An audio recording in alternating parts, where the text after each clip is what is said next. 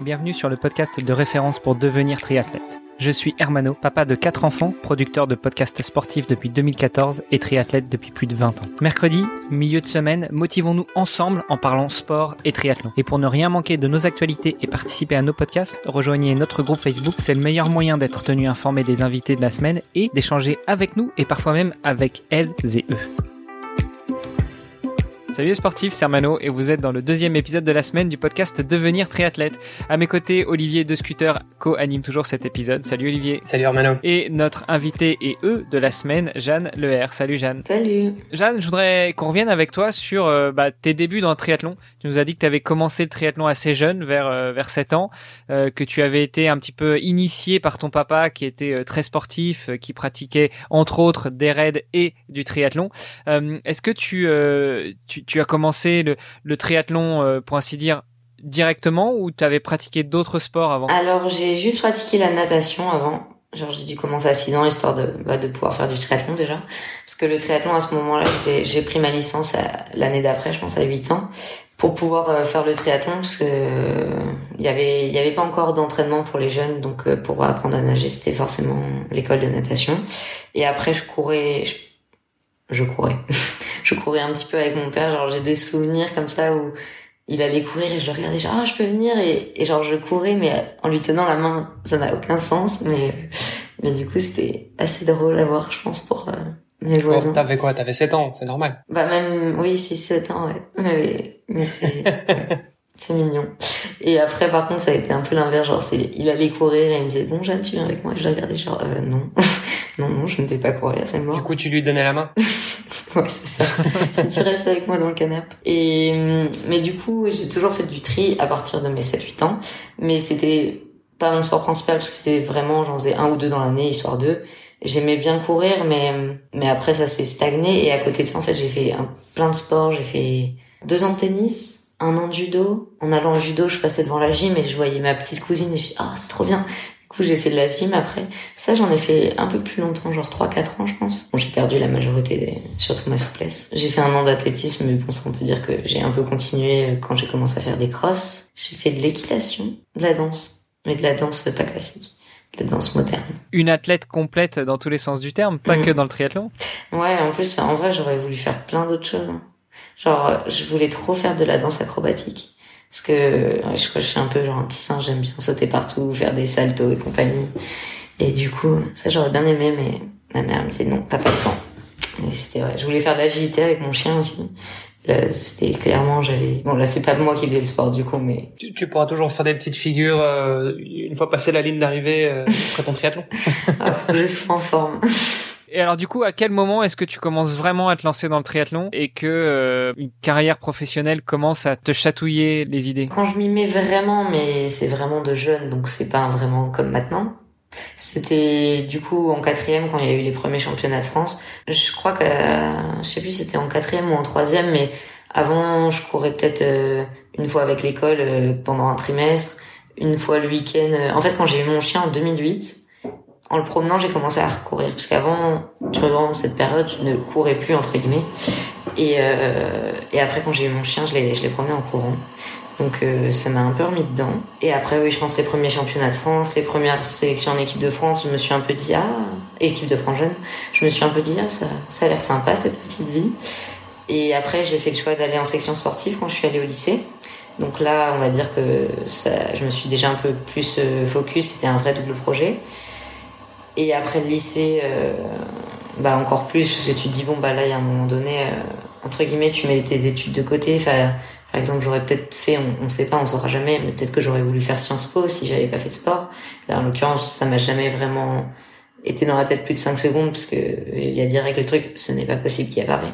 Donc, euh, donc tu, je pense que tu te fermes un peu des portes tout seul. Donc euh, à ce moment-là, c'était bon, Jeanne, si tu fais pas des études de fou entre guillemets, c'est que tu te concentres sur le sport. Donc, euh, enfin, tu te concentres, c'est pas tu y vas comme ça pour rigoler.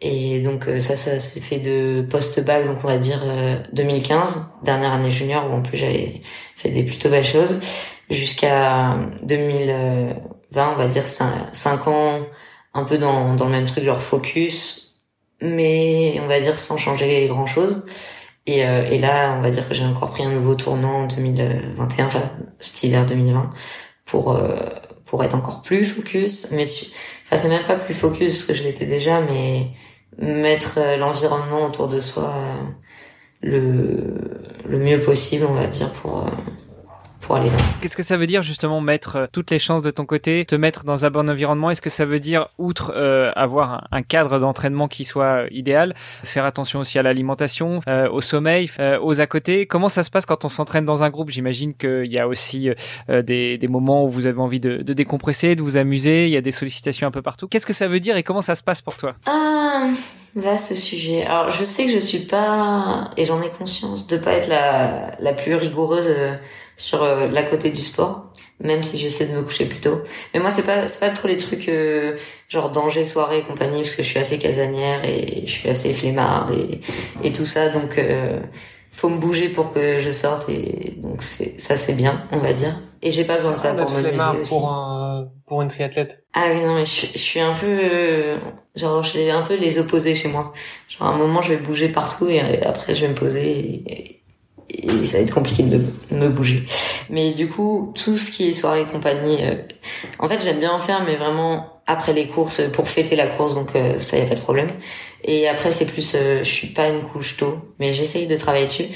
Et j'ai l'avantage que comparé à quand je m'entraînais sur Metz où on nageait à 6h30, maintenant on nage à 8h, donc au final, si je me couche à la même heure qu'à Metz, je gagne quand même une heure de sommeil voire une heure et demie, ce qui n'est pas négligeable du tout. Et sinon, oui, à côté, bah, faut faire attention, mais sans se priver, parce que je pense pendant quelques années, j'étais, j'ai pas le physique de, de l'athlète hyper skinny, euh, et, et comme ça, il faudrait que je fasse plus attention, mais je me suis aperçu au fur et à mesure du temps que, en fait, c'était juste mon physique qui était comme ça. Alors forcément, je, je pourrais des fois éviter de manger un truc au chocolat ou autre, mais entre frustration, plaisir, euh, avoir mal à la tête, euh, tout ça, j'ai choisi mon camp euh, d'être un peu plus relax et et adviendra que pourra. L'essentiel, c'est de te sentir bien dans ton sport. Et tant que tu arrives à, performer, et en tout cas les premières courses de 2021 euh, en sont l'exemple, c'est que tout va bien. C'est ça. Justement, on parle de 2021, on a parlé des premières courses. Euh, dans les, les courses suivantes, quels sont tes, tes objectifs? Alors évidemment, je pense que quand on pose la question à, un sportif de haut niveau, il va toujours te dire bah être le premier ou la première. C'est pas si simple, mais oui. mais peut-être à, à, plus moyen terme, euh, qu'est-ce que tu envisages pour la suite? Toujours rester dans des, dans des courses euh, courtes, type euh, course de D1 ou enfin de Grand Prix, ou comme tu nous disais, t'es pas trop trop faite pour l'explosif, pour le sprint? Et t'envisages plutôt de partir sur du mi-long, voire du long? Alors du très long, ça je pense jamais. Genre, enfin les distances Ironman, c'est c'est même pas le marathon qui me fait peur, quoique un peu, mais c'est le vélo. Enfin, je tout seul, sans musique, même quand je pars pour une heure et demie tout seul, j'ai besoin de ma musique, donc euh, je pense que je pourrais pas. Et en plus, je suis pas parce que j'ai pas de vitesse, mais je suis pas quelqu'un de régulière du tout. Et sur le vélo, si je suis seule, je m'endors. Du coup, après, je fais un sprint pour me lancer, je m'endors. Bon, après, ça s'apprend évidemment si un jour je fais ça, mais mais ouais, pas évident. Et le, le moyen long, du coup, enfin l'alf, ça, ça pourrait me plaire, mais je pense pas en mode je ferai une carrière là-dedans, plus en mode euh, juste comme ça pour tester. J'avais voulu en faire un en 2018 en fin de saison, juste comme ça, mais c'était une saison, je sais pas pourquoi, tous les tri... enfin, j'ai fait cinq ou six duathlons cette année-là. Bon, j'ai fait des vrais duathlons et j'ai fait au moins deux trois courses qui se sont transformées en duathlon et et mon long s'est transformé en duathlon et j'étais le seul la seule partie qui m'a rangé comparé à des filles du long, c'est la natation, parce que généralement les gens du long nagent pas trop. le seul truc qui est pour moi, vous me l'enlevez. Et en plus, mon DI2 euh, s'était arrêté pendant la course. J'avais fait les 30 dernières bornes de faux plat descendant euh, sur le petit plateau, c'était génial. Ah, ça devait être sympa. Ça. Ah, j'avais voulu arrêter, je m'étais dit j'arrive à la transition 2, euh, je m'arrête. Après, je me suis dit bon, vas-y, cours quand même. Et au final, je n'ai même pas fait dernière des pros. J'ai rattrapé la dernière sur, enfin l'avant-dernière à ce moment-là, sur les derniers, le dernier kilomètre à pied. Je pense qu'elle, a, la pauvre d'ailleurs. Ça devait pas être agréable. Remarque, il vaut mieux, je pense que par rapport à ton DI2 qui s'arrête, donc euh, par rapport à tes changements de vitesse électronique, il vaut mieux que ça s'arrête dans ce sens-là. Euh, moi, j'avais fait, euh, j'avais fait Gérard Mer il y a quelques années mhm. en pétant mon dérailleur et tout faire sur la plaque, c'était, c'était sympa ah aussi. Oui. Au moins le DI2, ça va du plus en plus facile. Mais bon, en faux plat descendant, j'aurais préféré être bloqué sur la plaque, j'avoue. je voyais tout le monde passer, j'essaie de de tourner les jambes au maximum, mais après je devais mettre en position aéro, mais ça, c'était nul. Ce que je vous propose, c'est qu'on revienne dans l'épisode de demain sur un petit peu la suite que tu envisages, parce que tu nous dis que tu n'envisages pas forcément de passer sur du long. Mais alors, qu'est-ce que tu as derrière la tête, notamment en termes de reconversion, et puis euh, ton actualité, comment est-ce que tu l'entends en ce moment? Super, à demain. À demain. Merci d'avoir écouté cet épisode jusqu'à la fin. Si vous l'avez apprécié, je vous rappelle que vous pouvez venir sur le groupe Facebook pour nous laisser un commentaire et interagir avec nous et nos invités. Et n'oubliez pas de nous aider à progresser dans les classements et dans notre exercice de podcast en laissant un commentaire sur Apple Podcast. À demain pour en savoir encore plus sur notre invité de la semaine.